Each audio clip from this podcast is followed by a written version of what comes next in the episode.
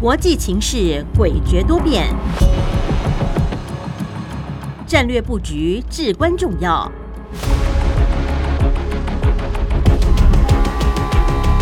关心台海局势发展，请听汉声电台《国际战略风云录》。曾福生带您拓展国际视野，掌握先机。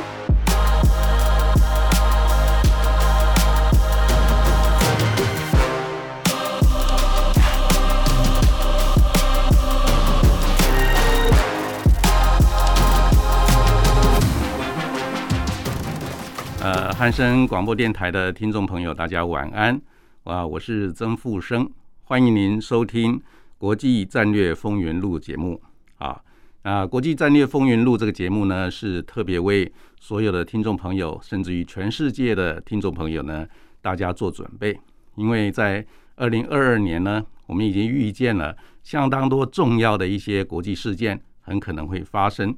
尤其是在新冠疫情呢。重新席卷全世界，不管是在美洲、在欧洲、在中国大陆、在日本，还有在其他的国家，都相当的严重啊！所以在这个大的环境之下，整个国际安全环境、国际政治经济，甚至于军事战略的环境呢，都可能会出现一些啊难以想象的变化。所以呢，在这个大的前提之下啊，我们汉声电台特别为听众朋友制作了这个节目。让大家能够随时的掌握整个国际重大事件、两岸关系重大的事件的一些脉络跟发展，同时呢，可以尽量的找到一些趋吉避凶之道啊。所以在这个节目啊，希望各位听众朋友大家能够喜欢。那我们现在就进行这个节目的第一个单元——国际两岸大事记。国际两岸大事记，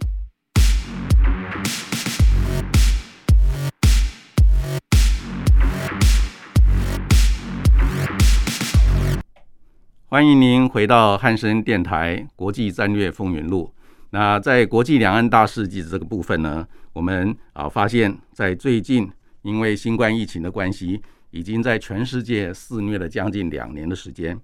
在这个两年的时间呢。啊，整个国际政治经济环境啊，出现了一个重大的变化。这个变化呢，就是现在全球出现了这个相当程度的一个通货膨胀。这个通货膨胀的发生呢，当然跟啊，在疫情期间呢，很多的国家做一些量化宽松的一些动作啊，是有相当程度的关系。那除了通货膨胀之外呢，啊，又出现了一个新的现象，就是根据联合国的农粮组织的一个啊最新的报告呢。那全世界的这个粮食的价格啊，啊创了十年的新高。这个粮食价格的上升呢，第一个直接就冲击到很多比较贫穷落后国家，他们人民基本的生存的一个条件。所以呢，在这个状况之下呢，同时在东欧啊，这个乌克兰跟俄罗斯的边界，还有在中亚的哈萨克，另外在中东地区，以色列跟叙利亚、以色列跟伊朗，甚至于啊其他的国家呢。都是面临一个战火的边缘，所以在这个大环境之下，因为新冠疫情的一个冲击呢，导致于通货膨胀、粮食价格上涨，还有很多区域的一些军事冲突的啊的可能性啊爆发，或者是这个上升，这种疫情、饥荒、战争的一个人类历史的三部曲呢，好像啊在边缘地带，所以对于全世界多数国家的政治领导人来讲，也会是一个很严峻的。一个新的挑战啊，大家必须要严阵以待。然后在一月三号呢，联合国五个常任理事国啊啊，他们啊在联合国发表了一个重要的声明。什么声明呢？希望啊多数的国家能够共同的在遵守全球限制核武发展条约。因为现在全世界主要的核武国家，包括美国、中国大陆、俄罗斯、英国、法国。啊，还有包括印度、巴基斯坦、以色列、北韩，所以这些国家呢，啊，基本上啊，只有中国大陆、美国、俄罗斯、英国、法国愿意签署这个全球限制核武发展的条约，其他的拥有核武的国家都不愿意签署，所以造成很多地区呢面临一个核武威胁的一个压力啊，所以这个压力呢，在现在新的时代，尤其是在新冠疫情肆虐的一个时代里面，会不会造成一个冲突的因素，也是值得大家来关注的。再来呢，我们注意到美国、俄罗斯还有欧盟呢，在啊一月十号、十一、十二号跟十三号呢，啊准备要召开一个啊战略安全对话。这个战略安全对话呢，第一个，他希望能够化解乌克兰的危机，也就是俄罗斯跟乌克兰，尤其是在东乌克兰边界的一个啊这个军事上的一个张力。另外呢，也希望缓解这个美国、俄罗斯跟欧盟。啊，最近所引爆的一些啊，这个紧张的关系，更重要的是，那最新发展的就是在中亚的哈萨克啊，最近爆发了所谓内部的一个啊这个暴动事件，然后哈萨克的总统呢就邀请俄罗斯总统普京呢派出所谓的维和部队进入哈萨克。这个进入哈萨克最近当然平乱的状况啊还不错，所以呢整个暴动的状况呢没有再继续的蔓延。因为哈萨克的一个啊所谓政局的稳定啊，会影响到啊中国大陆它“一带一路”的发展，同时也会影响到中国大陆它的一个啊天然气的供应的稳定，所以呢，形成这个中亚地区跟中国大陆还有跟俄罗斯之间很微妙的一个战略竞合关系啊，这个也值得我们后续来关注它的发展。再来就是在一月六号呢，美国跟日本它举行了。外交跟国防首长的二加二的会议，也就是美国的国务卿布林肯、国防部长奥斯汀跟日本的这个外相啊林方正，以及日本的这个防卫相呢岸信夫啊四位呢进行二加二的一个会谈。这个二加二的会谈呢，在这一次的会谈里面特别强调，就是美国跟日本要重新来啊思考美日的一个所谓防卫计划大纲。这个防卫计划大纲里面啊，有一个很重要的要准备要修正的内容，就是如果台湾有事，美日之间针对于台湾有事，在整个防卫计划大纲的内容里面要做如何的修正来应变。如果台湾有事的话，美国跟日本军事同盟关系要如何来扮演他们应该扮演的角色？啊，这个啊，这个是一个很重要一个发展的趋势。更重要的是。在一月一号呢，全世界最大的一个自由贸易区，也就是所谓的 RCEP 区域全面经济合作伙伴关系呢，啊，将要正式的启动。这个启动的过程里面，全世界有十五个国家参与，它的 GDP 占百分之三十，其中由中国大陆主导，美国不在里面，所以这是一个新的一个全球政治经济环境的一个新的一个发展的格局。最后呢，就是美国的白宫。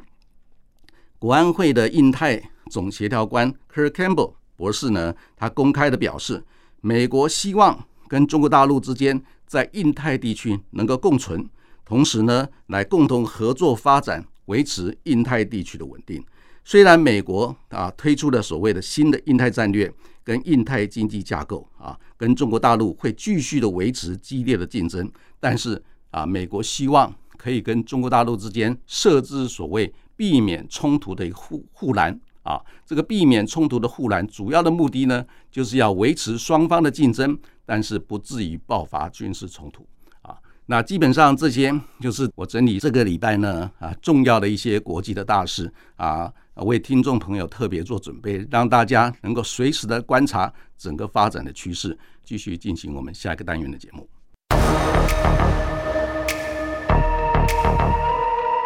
洞见战略风云，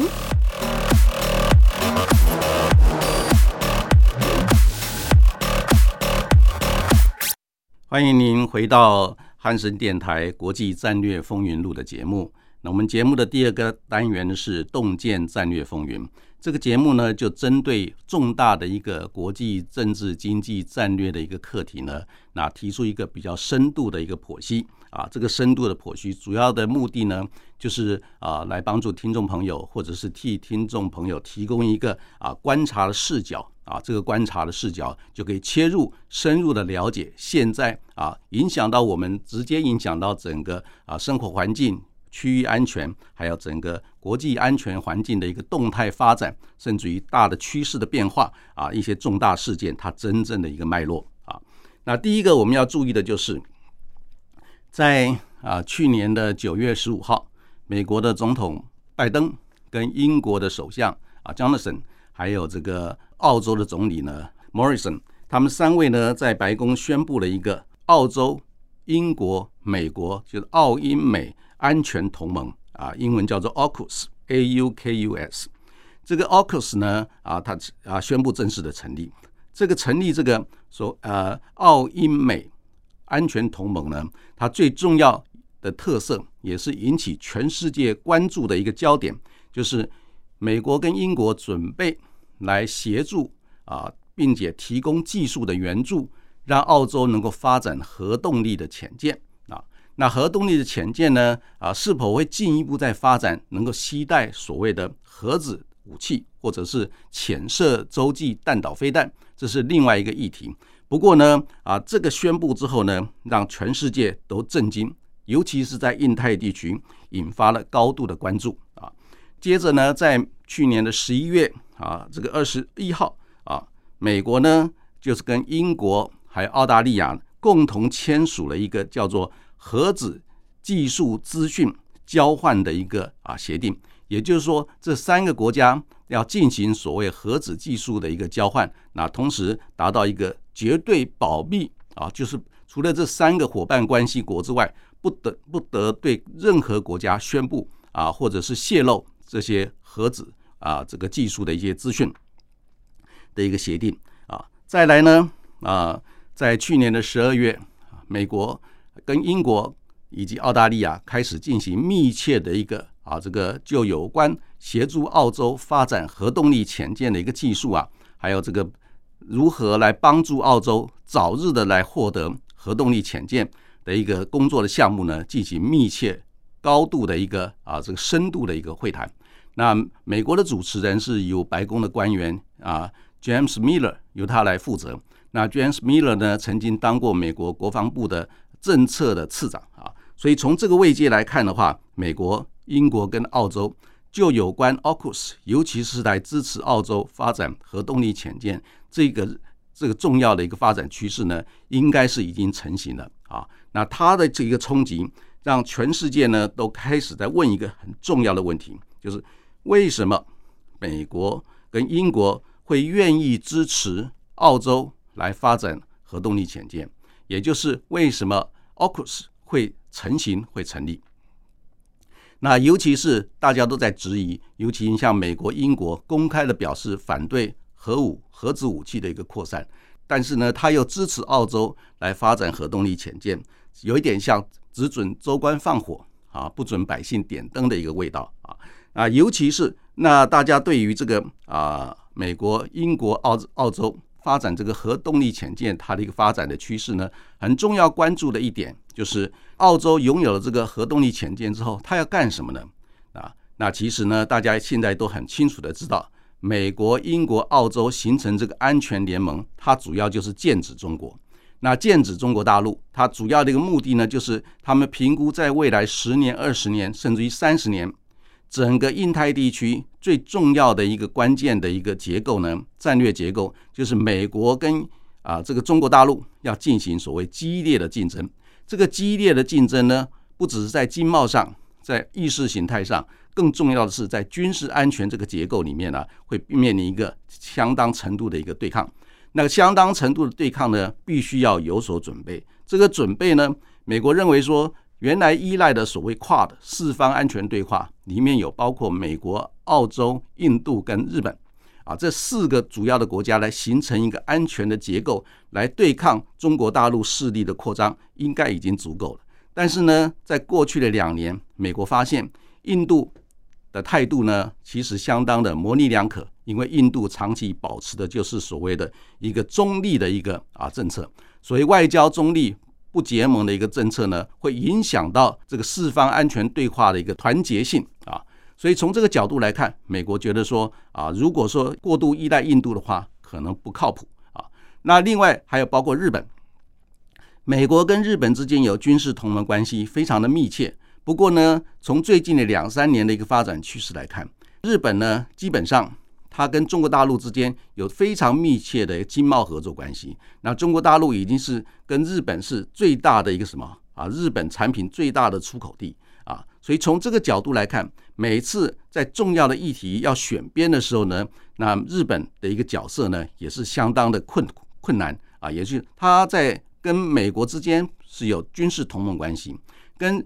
中国大陆之间又有最密切的经贸合作关系，所以在重大议题要选边的时候呢，会日本会造成一个很困难的处境。那美国也理解到这种困难的处境，在未来的发展状况会更严重。所以呢，在这个情况之下，如果说整个在未来印太地区啊，靠这个所谓的跨的四方安全对话，要能够来跟中国大陆扩张对抗的话呢，可能就不稳定。所以。他必须要重新寻求一个啊，以他们自己所谓英国、美国、澳大利亚这个 Anglo-Saxon 这个民族他们的最核民主价值的一个最核心的一个利益啊，建立起来、巩固起来以后，再来扩张到四方安全对话，再扩张到其他的一些所谓区域的经贸合作，包括印太战略也好，或者是 CPTPP 也好，或者是印太经济架构也好啊，这个扩张。所以整个来看，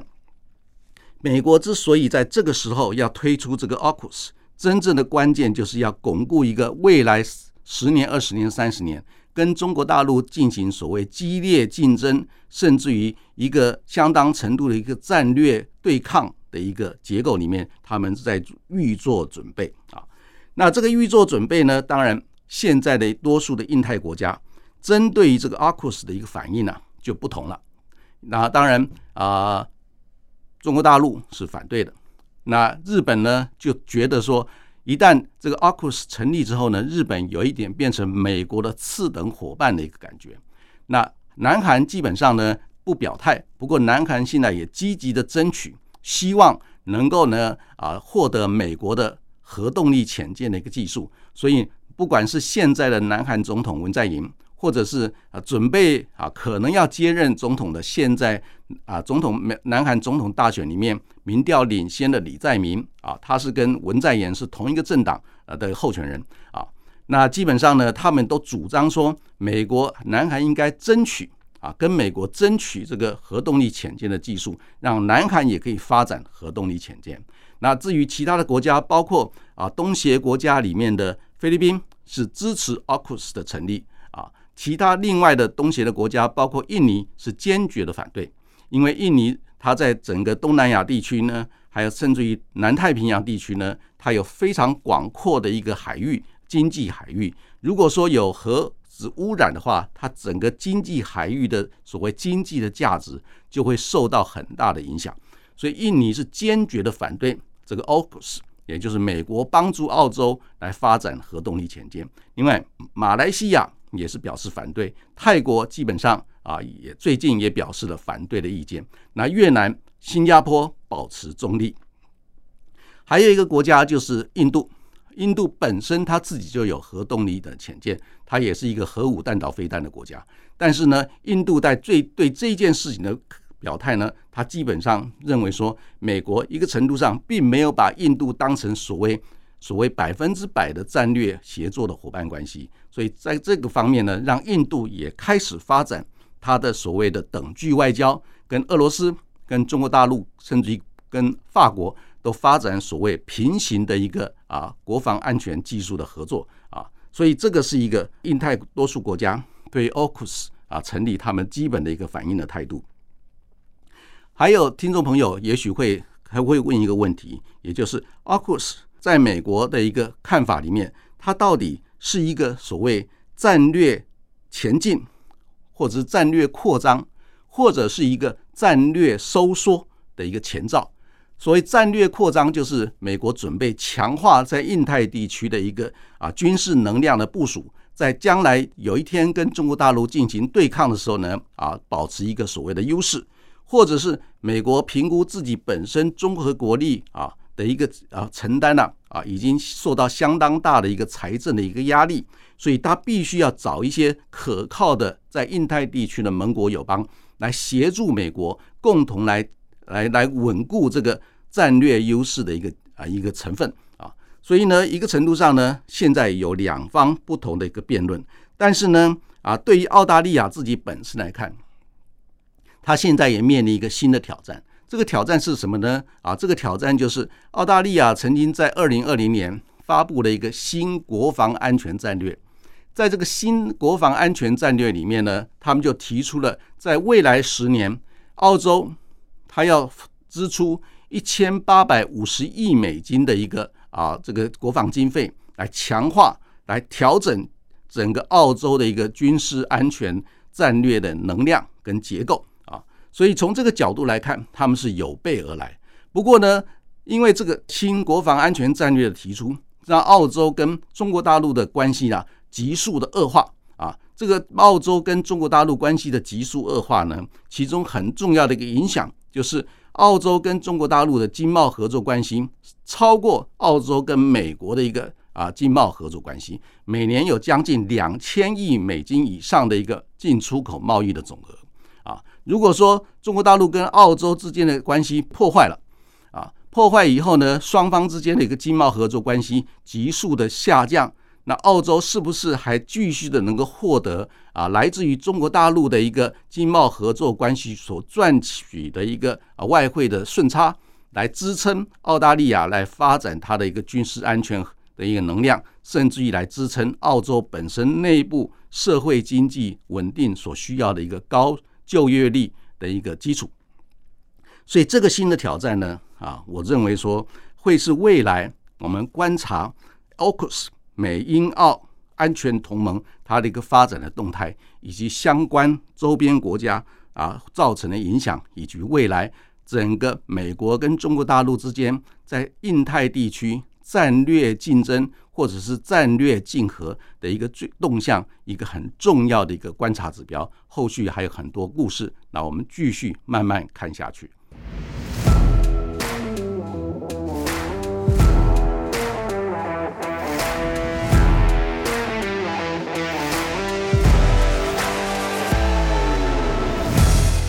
欢迎您回到汉声电台国际战略风云录节目。啊，我们继续进行我们今天节目的第二个单元“洞见战略风云”。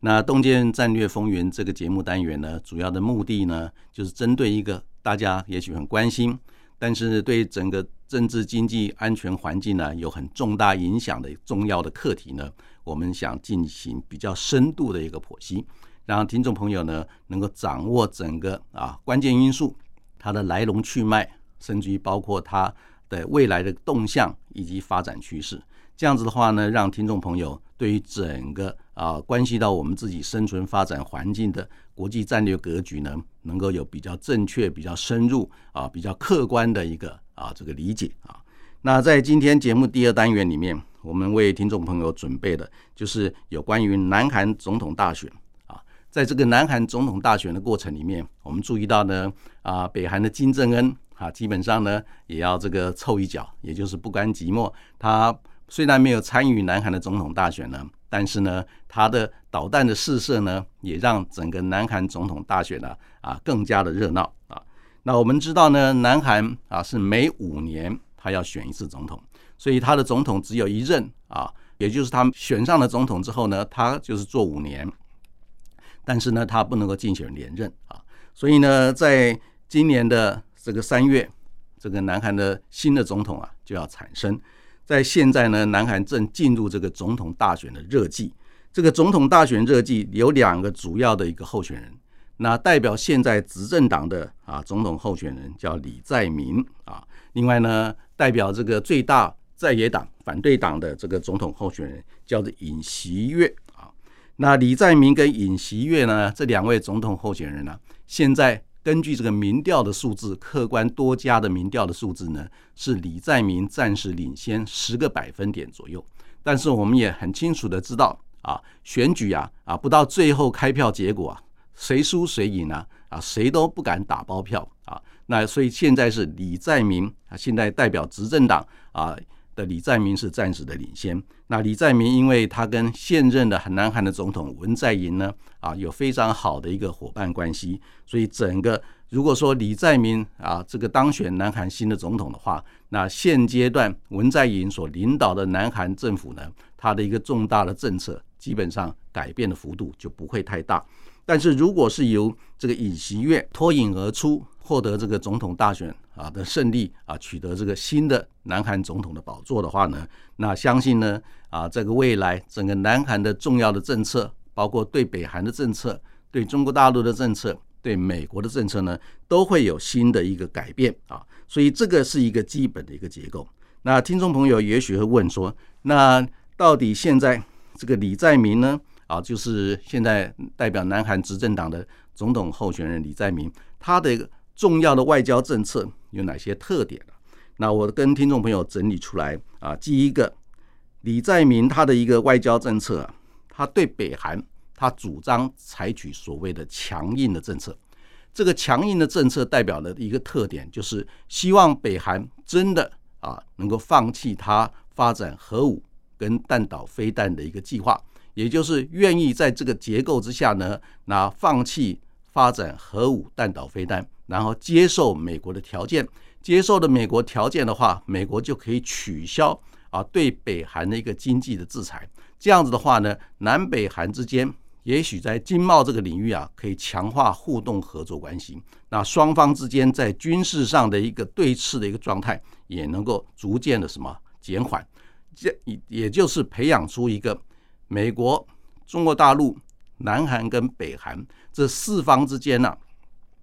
可能可以发展出一个新的一个呃这个路径。这个新的路径的目标是什么呢？就是四方来共同签署啊中战宣言，也就是南北韩之间的一个什么啊和平协议啊。这个中战宣言就是终止的终，就是结束了。啊，结束。因为现在南北韩之间呢，还是处于所谓内战的阶段，双方只有休战宣言，并没有终战宣言啊，所以这个是一个很大的不同。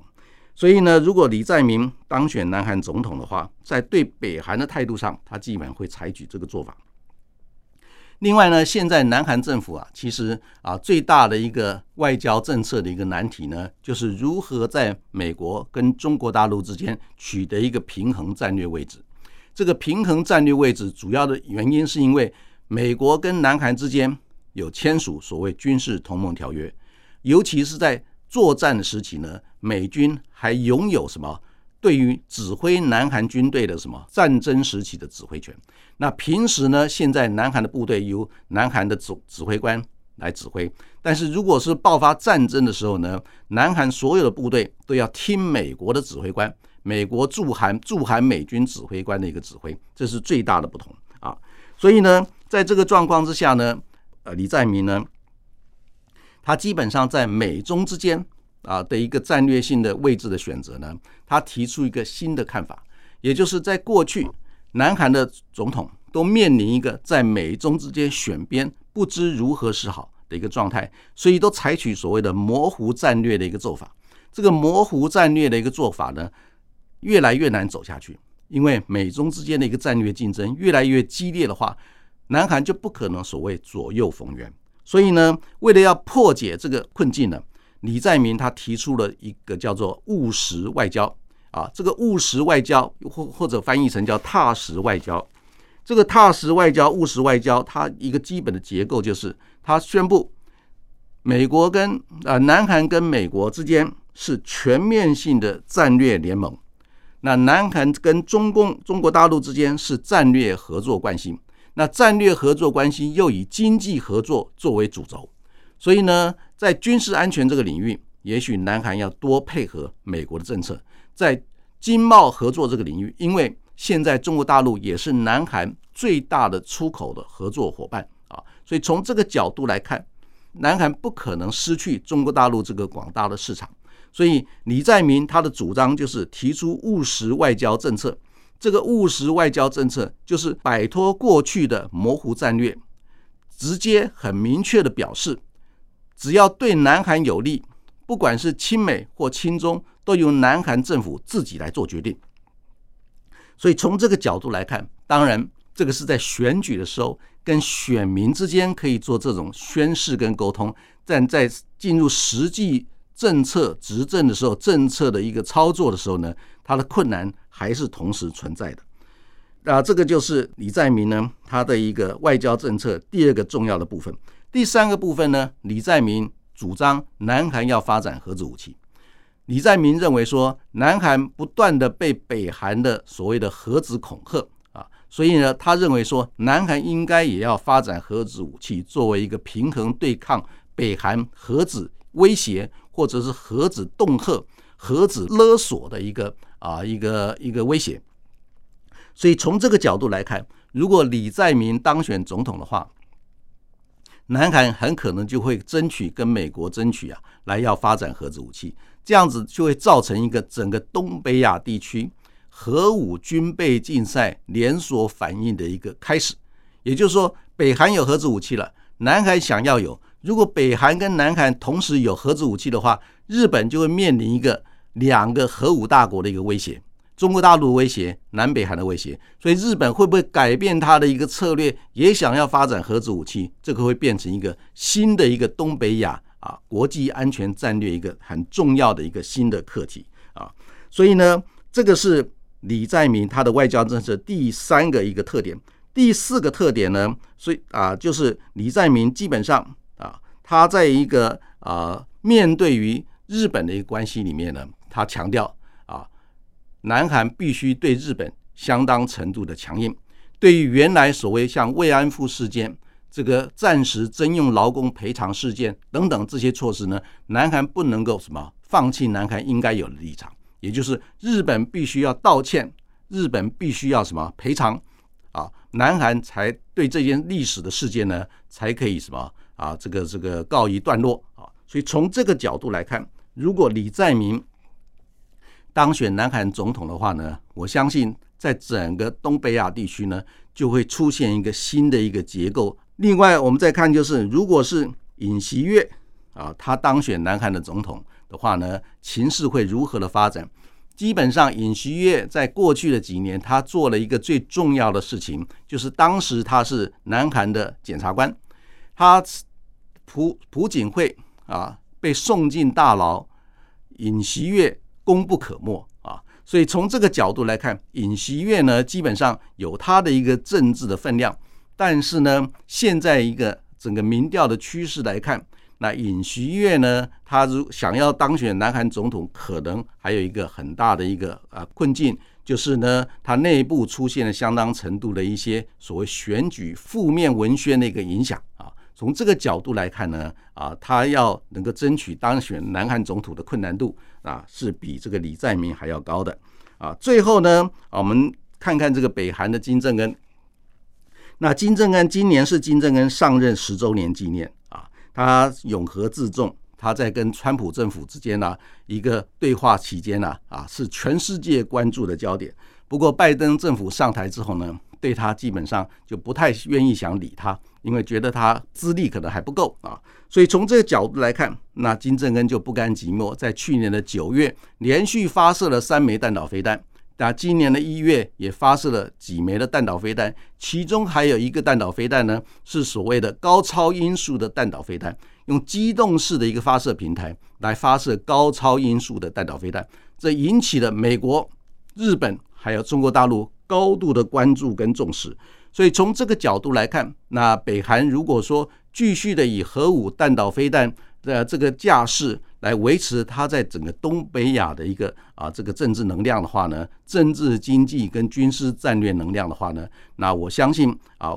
未来一年整个东北亚地区仍然是会相当的热闹啊。那今天呢，我们汉森电台国际战略风云录啊，在洞见战略风云这个部分呢，那我替听众朋友准备了这两个重要的课题，那希望听众朋友啊等能够喜欢。也希望听众朋友呢，在下个礼拜一继续的收听我们汉声电台为各位听众朋友、全世界的听众朋友准备的国际战略风云录。感谢听众朋友的收听，晚安。